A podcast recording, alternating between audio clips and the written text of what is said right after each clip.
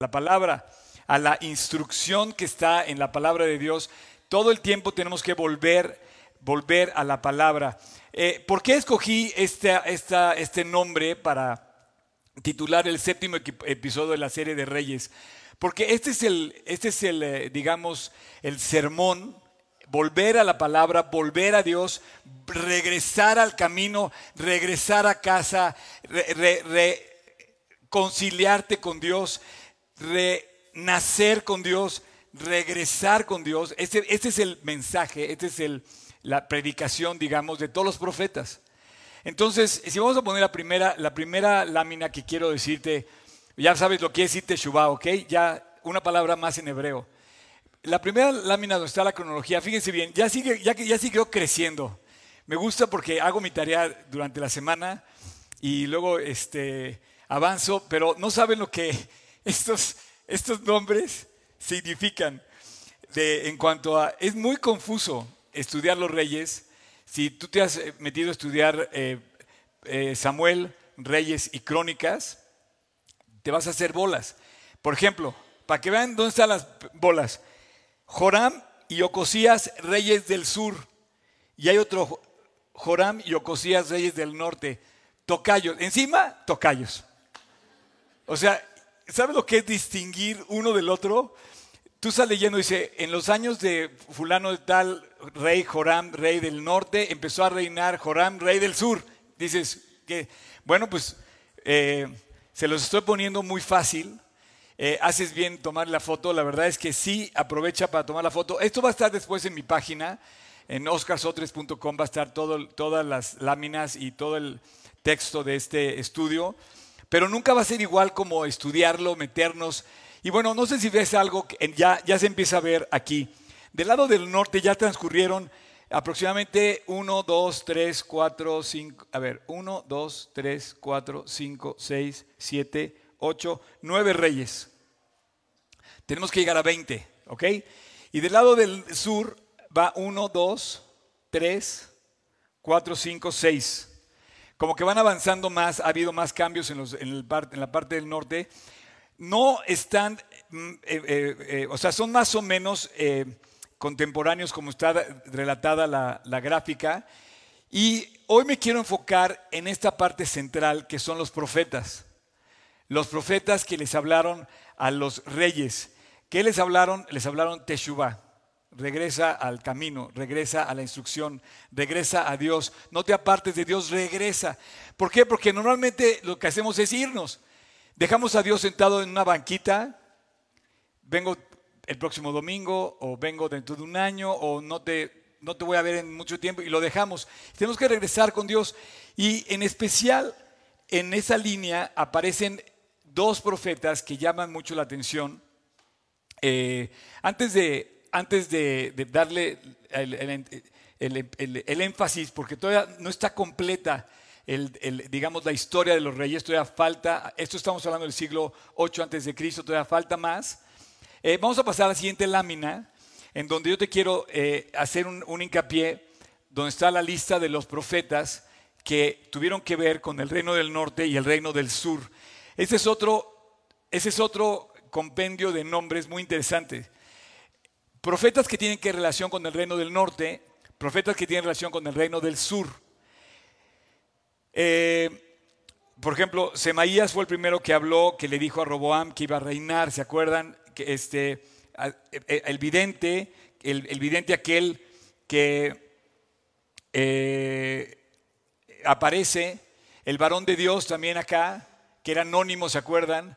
Que le habla y bueno, está súper lleno de información este, estos libros, pero quiero resaltar dos, dos profetas que tuvieron que ver con el reino del norte y también con el reino del sur, pero fueron más bien del reino del norte, Elías y Eliseo. Elías Tisbita, no sé si le sale el Tisbita, dicen que si era el apellido o era el lugar de donde, de donde él era originario, no se sabe exactamente bien qué, quiere decir Tisbita, no se sabe. Eh, algunos piensan que era por el lugar de donde era originario y otro que era parte de su nombre. Pero bueno, en ciencia cierta no se puede decir, pero Elías y Eliseo fueron dos personajes muy sobresalientes en cuanto a los profetas que tuvieron que ver con los reyes. los personajes, los demás, o sea, Oseas, Amón, Abdías, por ejemplo, hay libros del Antiguo Testamento que se relata, por ejemplo, el libro de Isaías eh, como profeta mayor, eh, y lo vas a encontrar en el, en, el, en el Antiguo Testamento también. Ahora, Elías fue un profeta que estuvo en un momento crucial de la historia de Israel. Elías, el profeta Elías es un personaje que yo quisiera resaltar y justamente le hablaba a los reyes para arrepentirse y él se atrevía a hablar de Dios en un mundo eh, que había una fuerte fuerza espiritual que dominaba hacia la apostasía a todo el reino de Israel.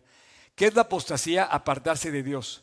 Entonces Elías fue un hombre lleno de poder, implantado por Dios, un cuate, fue un cuate extraordinario. Vivió de una manera extraordinaria, murió de una manera extraordinaria, igual que Eliseo, y Dios lo pone como fuerza espiritual que, señalaba lo que estaba mal en medio de días oscuros en el reino de Israel. Tú y yo somos un poco de Elías, porque tenemos que mantenernos, pararnos encima de las circunstancias y encima de la oscuridad en la que estamos viviendo.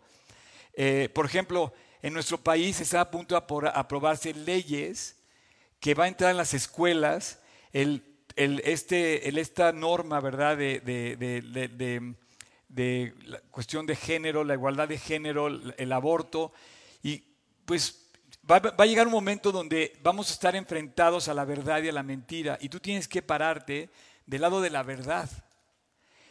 Y Elías hizo eso. La tierra estaba llena de sacerdotes de Baal. Eh, había mucha apostasía, mucha maldad, y decía, la, Biblia relata que solamente quedaban siete mil varones que no habían doblado la, rodilla delante de los Baales.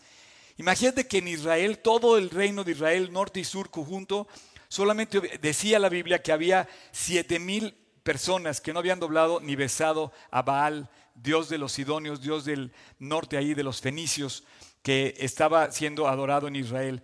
Y Elías tiene una frase que quiero yo decirte eh, ahora, una frase característica que dice, cuando tú oyes hablar a Elías y oyes hablar a su discípulo Eliseo, eh, oyes una frase que quiero resaltar. Eh, hoy vamos a ver muchísimas cosas, de hecho puedes poner la frase de Elías, por favor. Dice él, vive el Señor en cuya presencia estoy. Y delante de muchas personas, él hablaba y usaba una frase y decía, vive el Señor en cuya presencia estoy, que hoy no va a llover, que va a dejar de llover, que va a pasar esto, que va a pasar el otro. Y él se levantaba a hacer su profecía delante de la gente y decía él, vive el Señor, el Dios de Israel, que vive, que está vivo. O sea, aparentemente entre todos los Baales está muerto, pero no, él vive. Y yo lo tengo vivo en mi corazón, en esa presencia estoy. Y así Elías se para delante de mucha gente, del rey Acab. Ahorita vamos a hablar del rey Acab. El famoso rey Acab, rey malo. Un rey malo, el rey Acab. Ahorita vamos a hablar de él. Y él, por ejemplo, en Primera de Reyes 17.1 dice así, Elías Tisbita, que era de los moradores de Galad, dijo a Acab, vive Jehová, Dios de Israel, en cuya presencia estoy, que no habrá lluvia ni rocío en estos años, sino por mi palabra. Chas. A partir del capítulo 17 de Reyes hasta el capítulo 8 de Segunda de Reyes, vamos a tener enfocada nuestra atención sobre dos personajes principales que son Elías y Eliseo. En este transcurso de todos esos capítulos, son como 15, 16 capítulos, eh, voy a tratar de resumirlos hoy, para hacértelos fácil, me fascinó la historia. Te voy a tratar de resumir todo esto. ¿Quieres poner la siguiente imagen? Buenísima. Ah. Te voy a tratar de resumir todo eso. Son los milagros que hizo Elías y los milagros que hizo Eliseo delante de los reyes de, de, de Acaz, de Josafat, de Acab, perdón, de, Joram, de Ocosías. Eh, y todo esto que pasa es una historia increíble. Eh, la verdad es que comienza esta historia porque comienza con el rey Acab. El rey Acab era un rey malo. Vamos a volver a poner nada más momentáneamente la, la, cronología para que ubiquen quién es el rey Acab. El rey Acab, el rey Acab, Acab, Acab, Acab, Acab. Acá está Acab. Este rey con su esposa Jezabel eran terriblemente malos. Ya venían de uno muy malo, que era Jeroboam. Y acuérdense que Jeroboam dejó toda su historia y anduvieron en los caminos de Jeroboam, apartados de Dios. Bueno, pues todos estos siguieron la misma historia, pero este todavía le gana más. Fue un asesino, fue un, fue un idólatra, fue en, cultos, en cultos paganos, mandaba matar a los niños. Era una locura lo que hizo este hombre. Se casó con Jezabel y así, hicieron una combinación eh, eh, explosiva. Fíjate que, que, ellos eran una pareja muy especial. Acab era malo y débil. Malo y débil. Jezabel era mala y fuerte. Y además estaban en medio de, de, los ancianos de Israel que eran malos y serviles. Como estamos hablando de política, ¿se acuerdan que esta serie es de política? Estos reyes, él era malo y débil, ella era mala y, fuerte, y estaba rodeado de asesores o de su gabinete, era malo y servil. O sea, le aplaudían todo lo que hacían ellos. Nadie les puso el alto, nadie les paró el alto. Y la verdad es que cuando en una nación tú ves cosas malas, alguien tiene que pararse enfrente y decir lo que está mal. Bueno, Elías llegó. Y ahora sí, él dijo, vive Dios. Le dijo, vive Dios en cuya presencia estoy. Imagínate que se para delante del rey. ¿Quieres poner otra vez la frase? Imagínate que estás delante del rey, del mero mero, del más malo de todos. Y te paras y le dices, pues vive Jehová, vive mi Dios en cuya presencia estoy. No estoy en tu presencia, rey. No me apantallas en lo más mínimo. Yo estoy en la presencia de mi Dios. Y es más, te lo voy a decir, a partir de hoy en tu reino no va a llover tres años y medio. Así le dijo. No, tres, años cuatro meses, no. No tres años ocho meses, te digo, tres años cinco, seis meses no va a llover.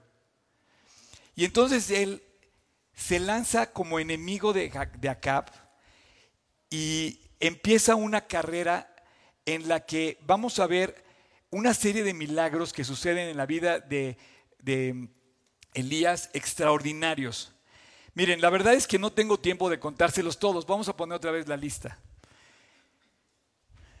Pensé en decirles, como somos tan buena onda, que, que cuál quieren que les cuente, ¿no? Por ejemplo, empieza diciendo, no va a llover. Y después, y después eh, a los tres años y medio, resulta que dice, a partir de hoy va a llover. Y de repente se lanza y dice, veo una nube del tamaño de una palma de una mano. Y dice, arráncate porque va a caer una tormenta. Y entonces el rey Acab, parado en su, montado en su caballo, baja a descender para llegar a, Jezreel y, cubrirse de la, de la tormenta, ¿no?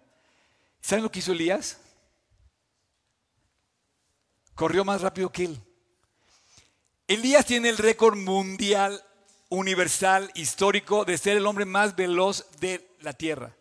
Hasta ahorita, él es del número uno y el número dos es este, eh, ¿cómo se llama? Usain eh, Bolt. Él corrió 14 millas aproximadamente y llegó primero que el caballo del rey. Esto es posible si tú te vas a Arabia, por ejemplo, los que, corre, los que corremos mucho, que, que no hemos ido a Arabia a correr, pero está el, famoso maratón de las, de, de las dunas, de la, no sé si ustedes saben, y corren 100 millas. Y bueno, la verdad es que hay en, eh, en, el Medio Oriente gente muy fuerte, y sin duda Elías era un hombre robusto y físicamente fit, tronado, fuerte.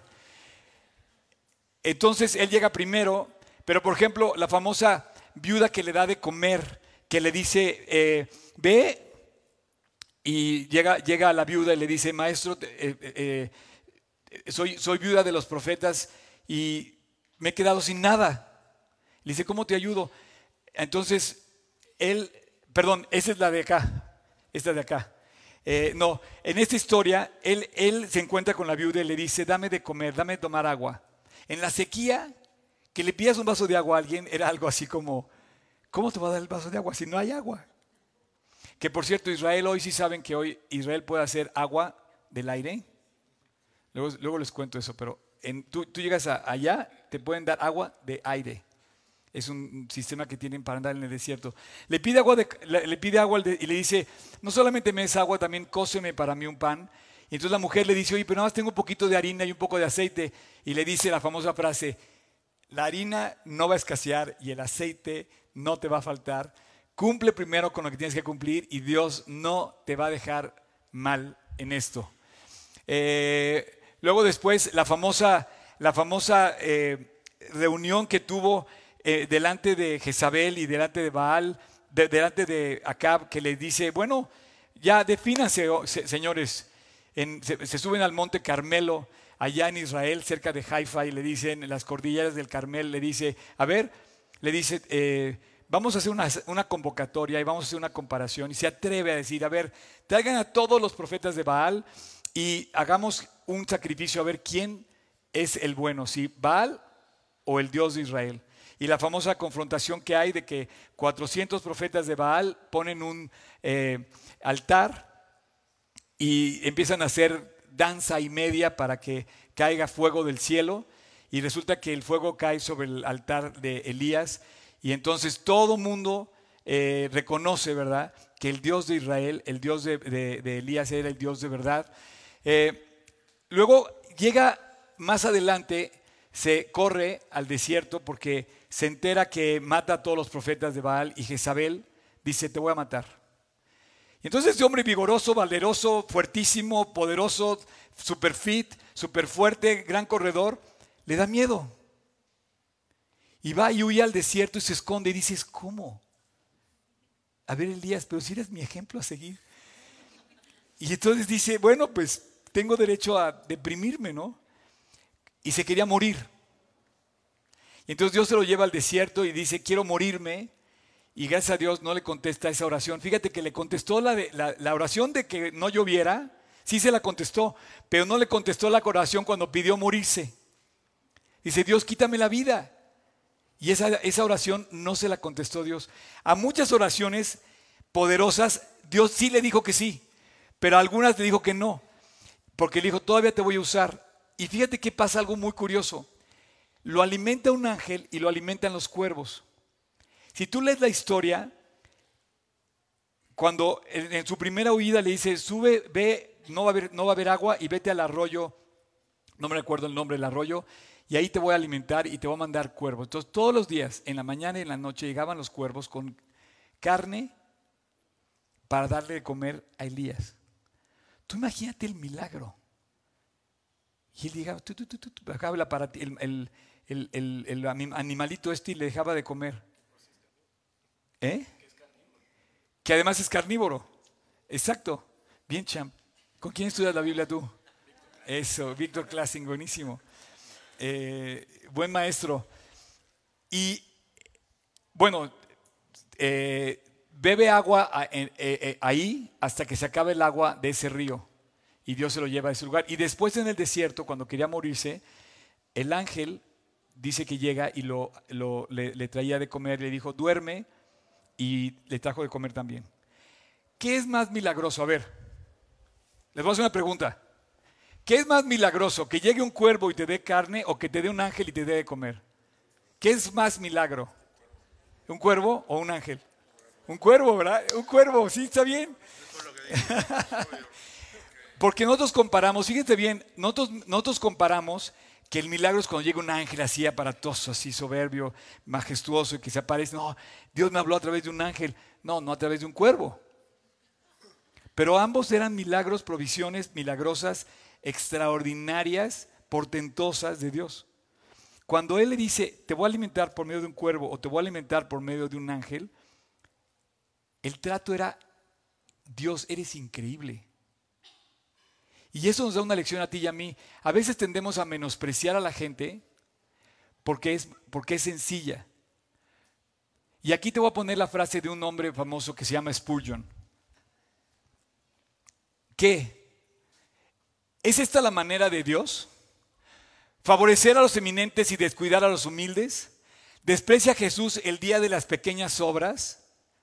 Este gran predicador Spurgeon decía que, o sea, Dios no nada más, o sea, Dios nada más es cuando se aparece un ángel, o de repente no puede usarte a ti y a mí. Yo el, otro día estaba yo este, eh, eh, viendo todo lo que tenemos programado para el cierre de este año aquí. Y, y, hay muchísimas cosas que van a pasar en este lugar, ¿no? Eh, la última, por ejemplo, esto de la televisión, yo no me lo esperaba. Y yo decía, Dios, es que yo no me, lo, no me merezco esto. No sé por qué me pusiste a mí, ¿no? Y me acuerdo cómo Dios dice, no, no menosprecies nada, nada pequeño, porque Dios trabaja a través de sus hombres tengan mucho o tengan poco. Dios no necesita ni tus recursos, ni tus talentos, ni los míos. Y Él puede trabajar y hacer maravillas. Vamos a volver otra vez a la, lista de los milagros. Y bueno, pues el último fue llevado en un carro de fuego al cielo, que tú imagínate un objeto volador que de repente aparece lleno de, lleno de, este, un objeto luminoso que podía parecer un cometa que podía haber estrellado la, y causar un cataclismo y no, baja, no toca la tierra y de repente, ¡pum!, se lleva a este hombre, muere de una manera extraordinaria. Eh, no recuerdo exactamente el valle donde sucede esto, pero hoy en día, justamente en el, en el, mismo valle, eh, está el Museo de la guerra de Israel. Eh, creo que es el Valle de Ajalón, no me acuerdo bien cómo se llama, pero ¿qué crees? Su tanque de guerra más famoso, hoy en día de los judíos, se llama Merkabah. Merkabah quiere decir carro de fuego, en hebreo. Y yo no sé, pero este pueblo tiene en su historia cosas increíbles. El tanque de guerra más famoso y más poderoso del mundo hoy es israelita. Y es este, Merkabah, y es el modelo 4. De hecho, es el último modelo, es el 4. Hasta donde yo sé, quizá ya avanzaron más. Y ahí en ese museo está el valle donde sucede, que fue eh, donde pasó lo de Elías. Y hoy en día está el museo porque pues coincide que ahí está, pero ahí está el museo. Y ves los, los, este, los tanques de guerra y puedes visitarlos, puedes ver por dentro. Entonces, un tanque de guerra judío, es israelita, perdón, es como si tuvieras la mezcla de un eh, BMW, Mercedes-Benz un Audi combinados con un tanque así enorme y, van a la guerra, ¿no? Es impresionante lo que, la tecnología que hay, pero curiosamente se llama carro de fuego. Ese era un comercial. Pero ¿qué creen? Elías estaba solo. No se cuenta mucho de su vida familiar o personal. Se, se, cuenta que estaba solo y él necesitaba un amigo. No sé si esto le suena familiar, pero no sé si llega un momento donde tú necesitas un amigo. Y bueno, pues Dios le proveyó de su amigo, que era Eliseo. Y Eliseo era, aparte de su amigo, era su, su, aprendiz, su discípulo. Y llega un momento donde él le dice eh, que no se va a dejar, no, no te voy a dejar nunca. Y entonces él dice, oye, es que ya Dios va a venir por mí, Eliseo. Pues no te voy a dejar. Y empieza una relación muy especial con, entre ellos dos, de fidelidad, de, amistad, de, de aprecio, de admiración, de respeto, de, ejemplo a seguir, porque justamente lo que hizo Eliseo es lo mismo que hizo Elías, nada más que multiplicado por dos. ¿Sí saben por qué? Porque tuvo el cuidado de decir, antes de despedirse de él, le dijo, dime qué quieres, porque ya me voy. Él no iba a morir. Entonces estaba despidiendo de su amigo. Decía, me voy a ir, ya voy con Dios. Y le dice Eliseo, dame el, pídele a Dios, quiero que me des el doble de lo que tú hizo por ti. Me encanta porque cuando tú ves a alguien que admiras en el Señor, yo creo que debemos de pedir lo mismo que pidió Eliseo. yo quiero ser dos veces más fiel que este hombre, yo quiero ser dos veces, alcanzar dos veces más de lo que alcanzó este hombre. Y yo pienso que los hijos y los padres tienen esa relación. Un padre quisiera ver a su hijo que lo supera, que lo, que lo, que lo levanta, que, lo, que, lo, que, alcanza mucho más de lo que alcanzó el padre. Y en este caso, justamente los hechos eh, no, no, no, no, los pude poner todos en orden porque eran demasiados, pero aparentemente eh, encontré una referencia donde dice que de los siete milagros potentosos que hizo Elías, 14 hizo Eliseo, justamente el doble. Y bueno, entre lo que hizo Eliseo, fue el primero de los muchachos de Betel que se burlan. ¿Se acuerdan que dicen calvo, calvo? ¿No? ¿Se acuerdan? Eh, sube acá. ¿Saben por qué le decía eso? ¿Ubican, ubican el pasaje? ¿Quién está leyendo? Tienen, que leer el pasaje. Pero resulta que por ahí de primera, de segunda de Reyes, eh, aparece, aparece Eliseo y ya no estaba, ya no estaba Elías. Y sale un grupo de muchachos de Betel. ¿Qué era Betel?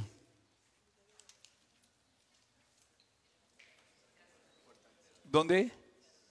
Se adoraba. Y estaba él.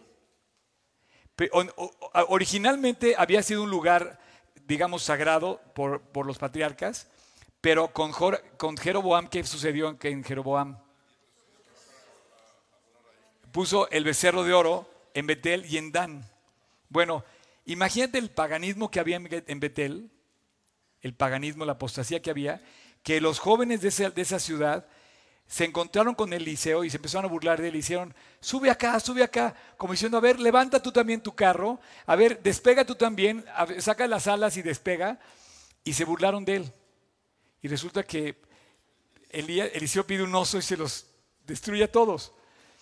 Luego los estanques en el desierto, las vasijas del aceite, la tsunamita y el hijo que revive, el alimento de los profetas, Namán y el leproso, el hacha que flota, la protección de la guerra, eh, cuando dice Señor, muéstrales que vea este, a, su siervo, este, y el sitio de Samaria. ¿Cuál quieren que les cuente todas esas?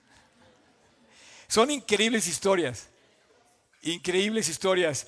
Eh, los estanques del desierto es, dice, haz estanques, porque en esta ciudad va a haber, no va a en, este, en este lugar no va a haber falta de agua. Y dices, ¿cómo? O sea, voy a acabar en el desierto, voy a acabar y ¿cómo lo voy a llenar?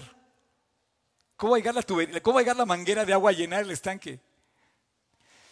Eh, las vasijas y el aceite, ahora sí, una de las viudas de los profetas quedó viuda y dice, eh, Señor, eh, ¿qué voy a hacer para sostener mi vida? Y le dice, ¿cómo te puedo ayudar? ¿Qué es lo que tienes? Tengo un poquito de aceite en, una vasija. Y parece que la vasija era una, era una jarrita. Y dice, bueno, junta todas las vasijas que puedas y las vas a llenar y las vas a vender y cuando las vendas vas a, vas a pagar tus deudas.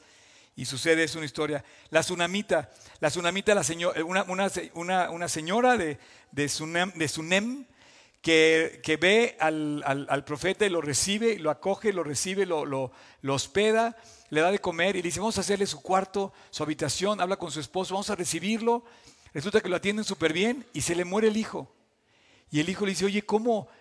¿Por qué me has hecho esto? O sea, yo estoy tratándote bien. Bueno, pues eh, Elías resucita al hijo. Los, el alimento de los profetas, ¿se acuerdan de la olla que huele a muerte? Dice, esta en esta olla hay muerte, porque no había alimento. Entonces resulta que empiezan a hacer una olla para, para alimentar a los profetas y pues resulta que decía, oye, el que coma de esto es, va, a oler, va, a morir. Eh, y entonces él echa un poco de harina y de repente sana la olla que olía muerto, ¿no? Que, que, parece que era... La frase, ¿se acuerdan de la frase? La frase famosa dice, hay muerte en esta olla. O sea, si me como eso voy a morir. Imagínate que olía, ¿no? Después el famoso Namán, Namán el leproso, eh, eh, la historia de cómo este hombre, que era un general de la guerra, que seguramente estuvo eh, apoyando en varios de, las, de, las, de los ataques previos que tuvieron, porque Namán eh, era un general y se llena de lepra. Y fíjate bien algo precioso. Resulta que de los cautivos que tuvieron del reino del norte, había una muchacha esclava que servía en la casa de Namán. Y entonces ella, con un corazón de, un de una creyente hermosa, le dice, mi Señor, si usted supiera que mi Dios hace milagros, ¿por qué no va a ver al profeta Eliseo? Él es capaz de curarle su lepra. Como decía ahorita, Pato, hay que primero orar a Dios y no, no, usarlo como último recurso, ¿no? Y la historia es increíble, cómo este, eh, Namán llega, ve al, o sea, piensa que el profeta va a seguir, le va a poner las manos, va a hacer toda una ceremonia, y el profeta le dice, no, díganle que se baje a, echar un chapuzón siete veces al Jordán. Y él se ofende, él se ofende y le dice, ¿cómo? ¿Cómo me dice esto? O sea, es, yo soy el general, ¿verdad? Y ni siquiera salió a saludarme, qué falta de respeto es esta. Y se va enojado. Y en el camino le dicen sus colegas, oiga, Señor mío, ¿qué pasa si, si hace lo que le dice el profeta? ¿No sería más fácil? Bueno, la historia no terminaría. Él queda, él queda curado, el, el hacha que flota, la protección de Dios es increíble porque eh, la agarraron contra él. La agarraron contra él este, el rey de, de, Acab. Pensó que también estaba contra él. Y lo empiezan a perseguir. Y Joram también lo empieza a perseguir a, Eliseo. Y, y, su, y su siervo iba con él y temía porque se nos van a matar. Y entonces él de repente dice, Dios, hazle ver a mi siervo todo lo que está alrededor. Y de repente ve a todos los soldados, los ángeles que estaban a su alrededor cuidándolos, ¿no? Y esa noche le cae ceguera a todos los que estaban en contra y resulta que salen libres. Y luego el sitio de Samaria, el sitio de Samaria, que por cierto eh, es una historia espectacular también de salvación, que me cuesta trabajo eh, eh, poner me cuesta trabajo poner tanta, tanta cosa en un mismo, en un mismo, en, 45 minutos, ¿no? Son historias increíbles, espectaculares. Y bueno, antes de, que terminemos esto, me gustaría em, que viéramos la cronología, por favor, si quieres poner.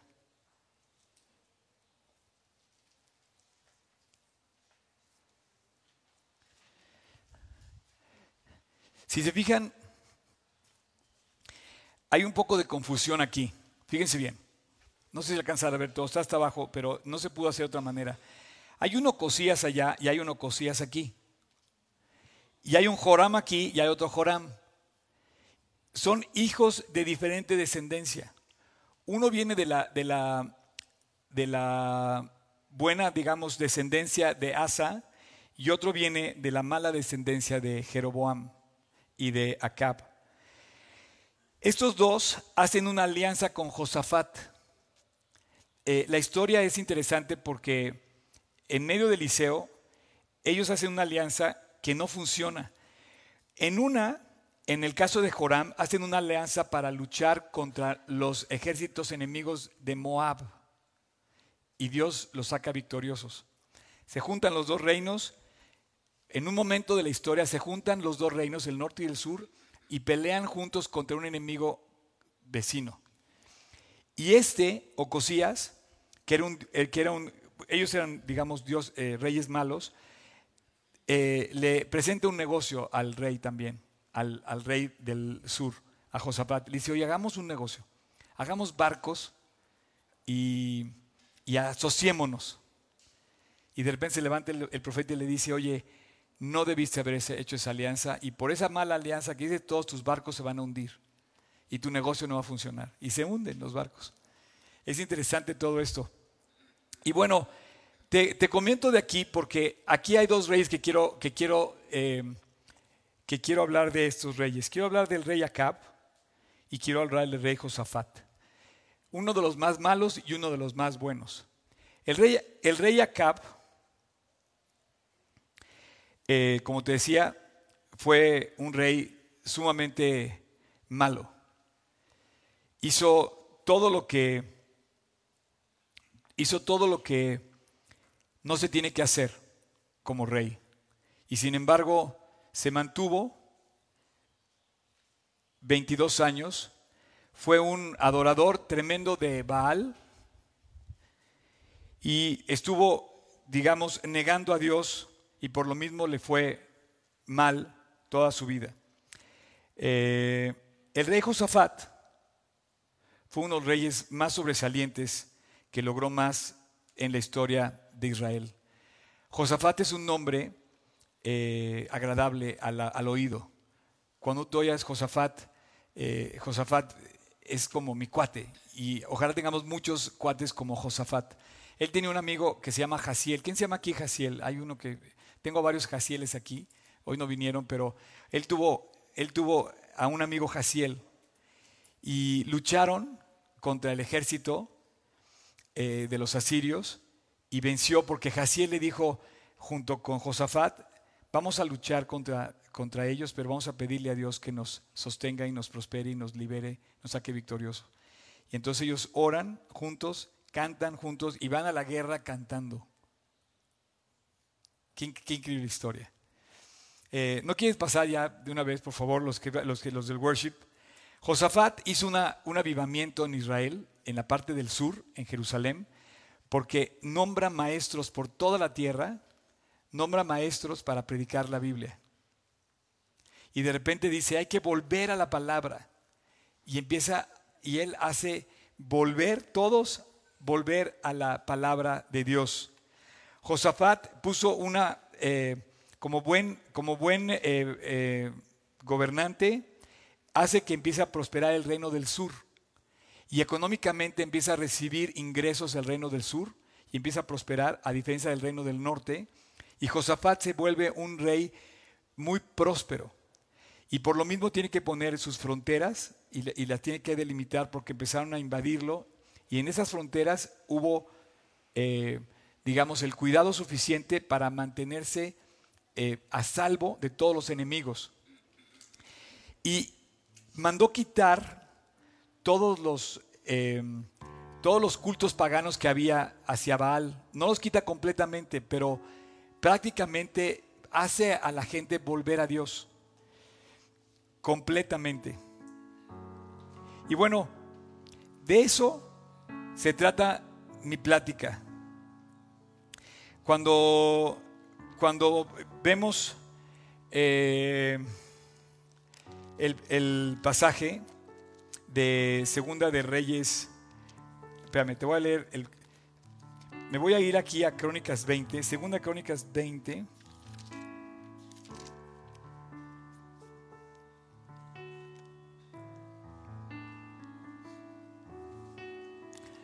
Eh,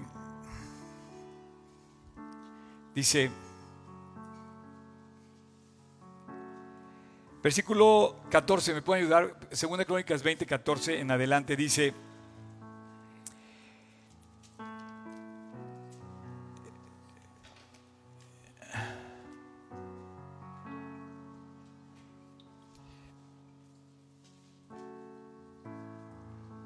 Y estaba ahí Jaciel, hijo de Zacarías, hijo de Benaías, hijo de Jaiel, hijo de Matanías, levita de los hijos de Asaf, sobre el cual vino el Espíritu de Dios en medio de la reunión. Ahí estaba Jaciel, su amigo. Le dijo, oíd, Judá, y vosotros moradores de Jerusalén, y tú, rey Josafat. Entonces este hombre, Jaciel, se levanta y, habla delante de todos y dice algo muy hermoso que tiene que ver con la palabra Teshuvah. Y dice, no, no olvides lo que Dios puso delante de nosotros. Dios dice así, no temáis, ni os amedrentéis delante de la multitud tan grande que viene contra vosotros, porque no es vuestra la guerra, sino de Dios. Mañana descenderéis contra ellos, y aquí que ellos subirán por la cuesta de Cis y hallaréis junto al arroyo antes del desierto de Jeruel. Fíjate nada más cómo siempre está señalado los lugares en Israel. Entonces están los lugares físicos donde todo eso sucede, ¿ok? No habrá para qué peleéis vosotros en este caso. Paraos, estad quietos y ved la salvación que Dios hará con vosotros. Judá y Jerusalén, no temáis ni desmayéis. salid mañana contra ellos, porque Dios está con vosotros. Eh, Podemos ponernos de pie, por favor. Vamos a concluir esta reunión.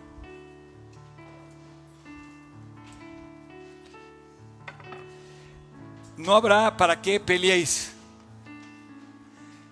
Eh, confiad, no temáis. Dios va a salir enfrente de, en, medio de nosotros, va a salir primero y va a levantar su fuerza, su poder, su amor, su protección, su provisión. Este hombre creía en Dios y Josafat, el rey, le cree. Y entonces lo que hacen es arman los ejércitos, pero salen cantando. El versículo que sigue, por favor.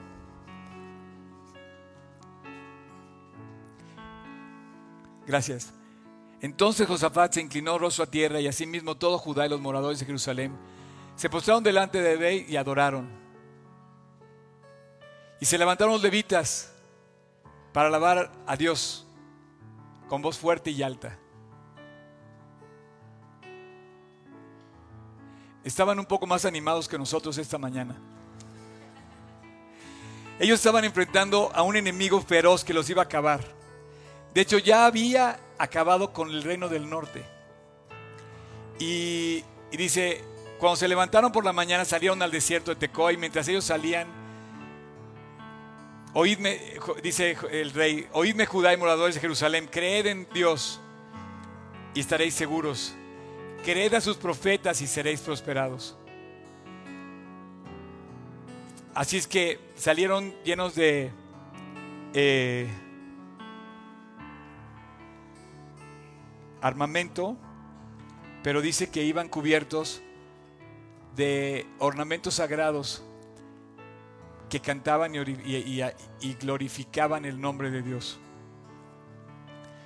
Eh, necesitamos que nuestro Dios levante siempre nuestros corazones para que no, no, pensemos en ningún momento que nos ha dejado solos. Los profetas, al igual que tú y yo, somos hombres de carne y hueso, que tenemos miedo, temor y somos frágiles, ¿no? Pero hay momentos donde Dios nos dice, si tú vuelves a Dios, si tú te reconcilias con Dios, si tú te haces amigo de Dios, todo mi favor va a ser tuyo. Toda mi provisión y mi favor y mi amor va a estar contigo. Y bueno, de eso se trata el libro de Reyes. El favor viene de arriba. El gobierno debe ser Dios quien gobierna nuestro corazón. Su palabra es nuestra ley, nuestra constitución para seguirla. Si tú sigues a Dios, vas a amar a tu nación, vas a amar a tu pareja, vas a amar a tu eh, lo que hagas, tu, tu trabajo, lo que hagas. Y es un llamado de Dios a volver a Dios a encontrarnos con Él. Cierra tus ojos, inclina tu rostro. Padre, muchas gracias por esta mañana. Es imposible, no hay manera, no alcanzarían las palabras para describir lo mucho que haces tú. Pero solamente una cosa, necesitamos de ti, cada uno en particular, que no puede faltar en nuestras vidas. Teshuvah. Dios, necesitamos reconciliarnos contigo, regresar a casa, regresar a la instrucción de Dios, al abrazo del Padre, a la morada eterna. Regresar contigo, abrazarnos de ti, hacernos amigos tuyos, Dios, y entablar una relación viva y real con el Dios soberano, todopoderoso. Dios Padre, Dios Hijo, Dios Espíritu Santo. Gracias Dios por recordarnos que eres impresionante. Cada historia de tu palabra cuenta relatos de epopeyas, de milagros, reales, verídicos, que son fruto de tu amor, que nos muestra a nosotros lo mucho que quieres hacer en cada uno. Te pedimos Dios para que tú puedas habitar en nuestro corazón, vivo y real como decía Elías, vive Dios en nuestro corazón en cuya presencia estoy y en esa presencia morar siempre. En tu nombre Jesús te lo pedimos. Amén.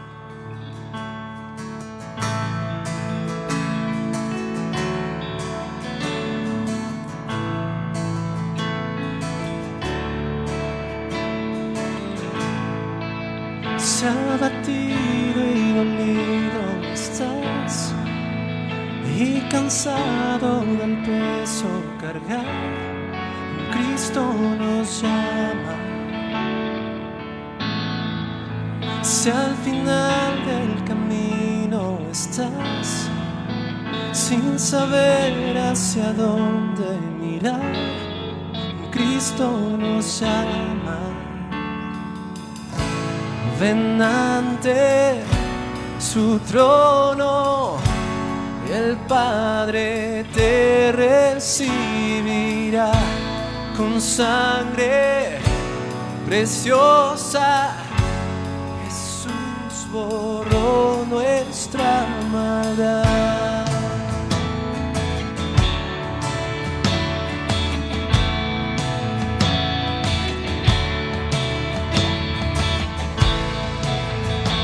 Deja atrás tu vergüenza y pesar.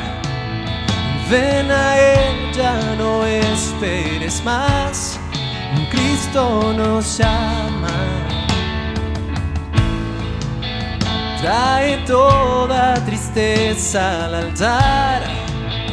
Nueva vida Jesús te dará. Cristo nos llama.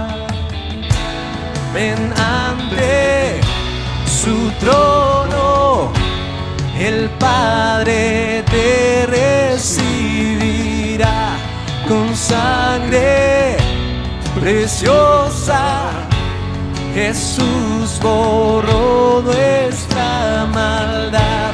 Ven ante su trono, el Padre te recibirá sangre preciosa. Jesús borró nuestra.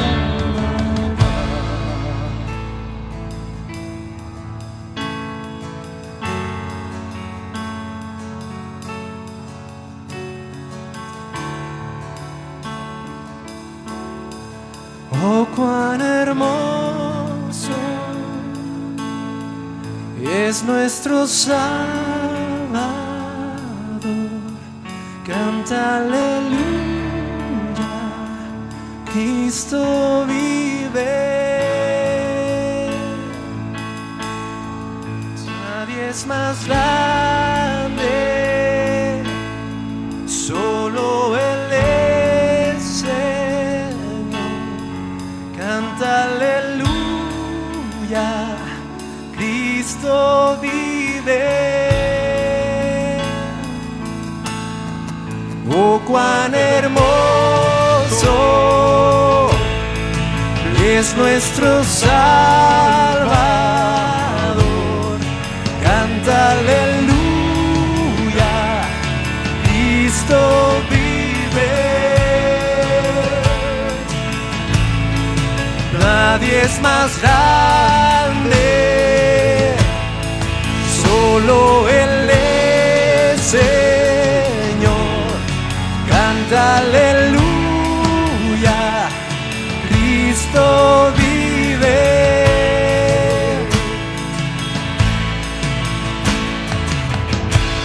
Ven ante su trono, el Padre te recibirá con sangre preciosa. Jesús borró nuestra maldad.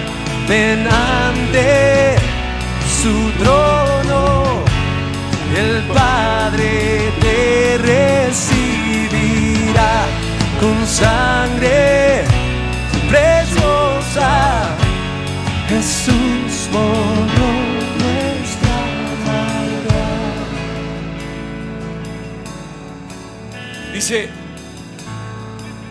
Elías lo puso en sus propias palabras.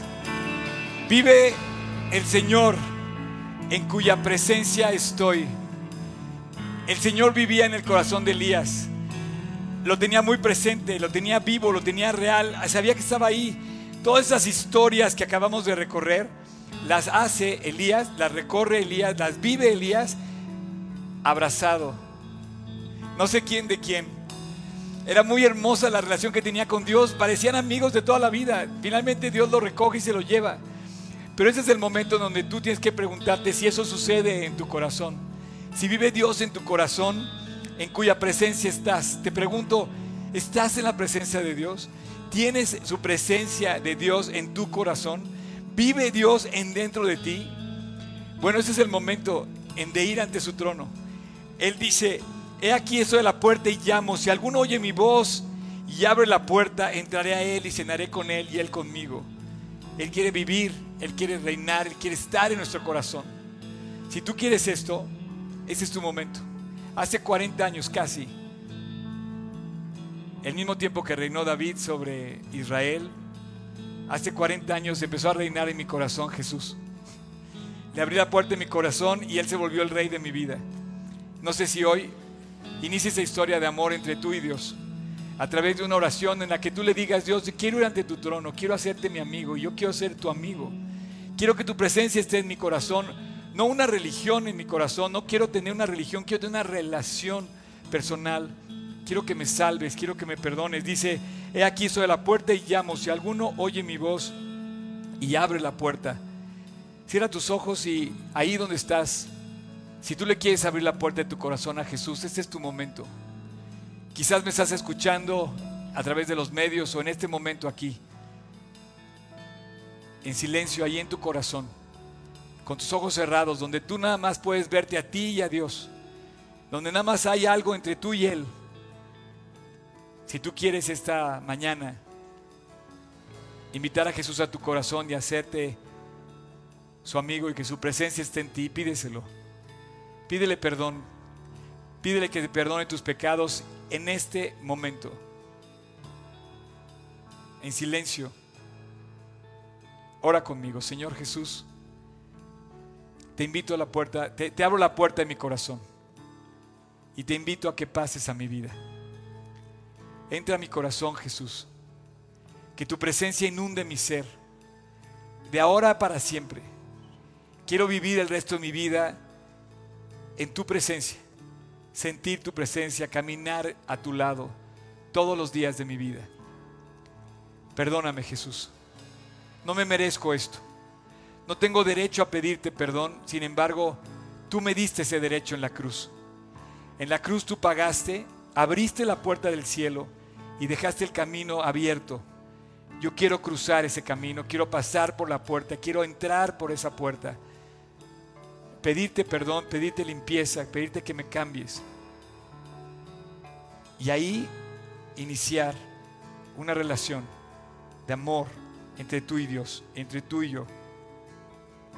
Jesús, a partir de hoy sé tú mi Señor, mi Rey, mi gobernante.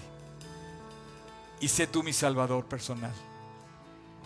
Gracias por escuchar mi oración de regreso a casa de reconciliación contigo. En tu nombre Jesús. Amén.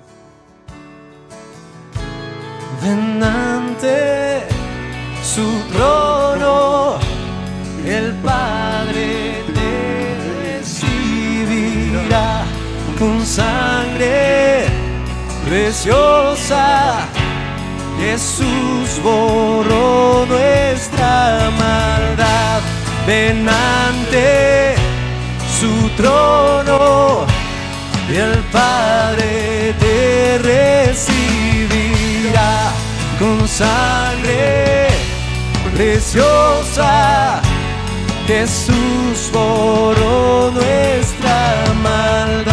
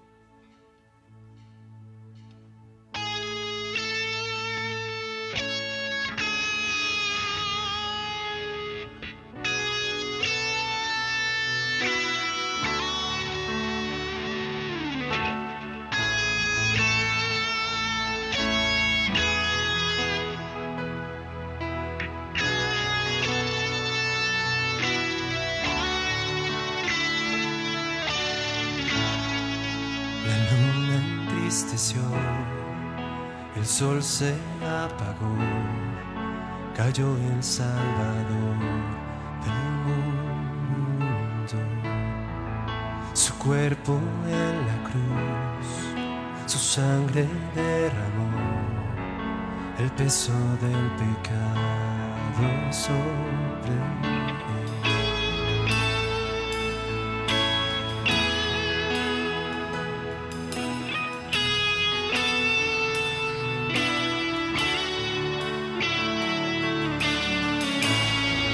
Al final él suspiró, el cielo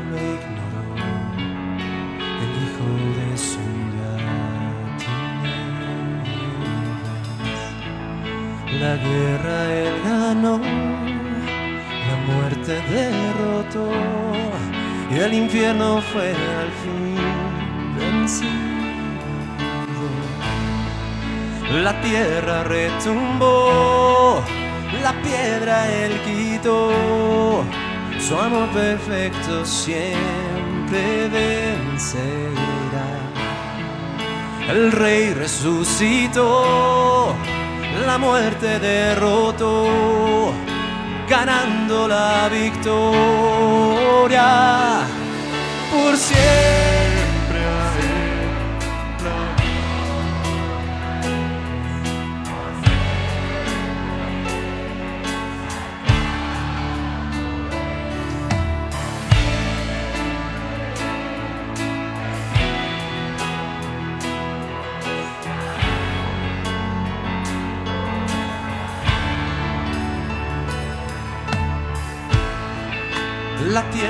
retumbó, la piedra él quitó, su amor perfecto siempre vencerá. El rey resucitó, la muerte derrotó, ganando la victoria. Por siempre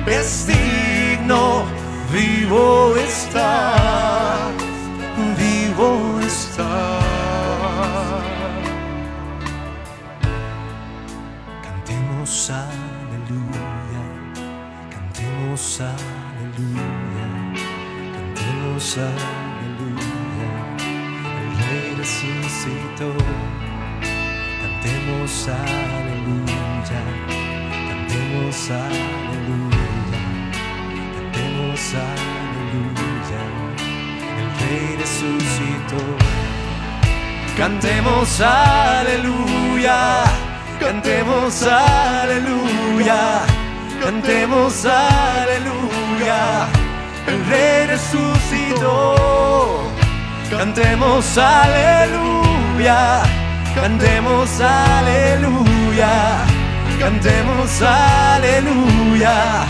El rey resucitó.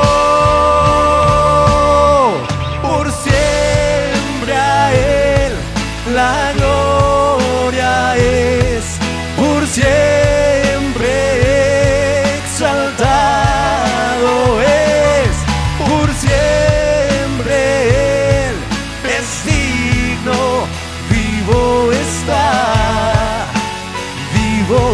está, por siempre por siempre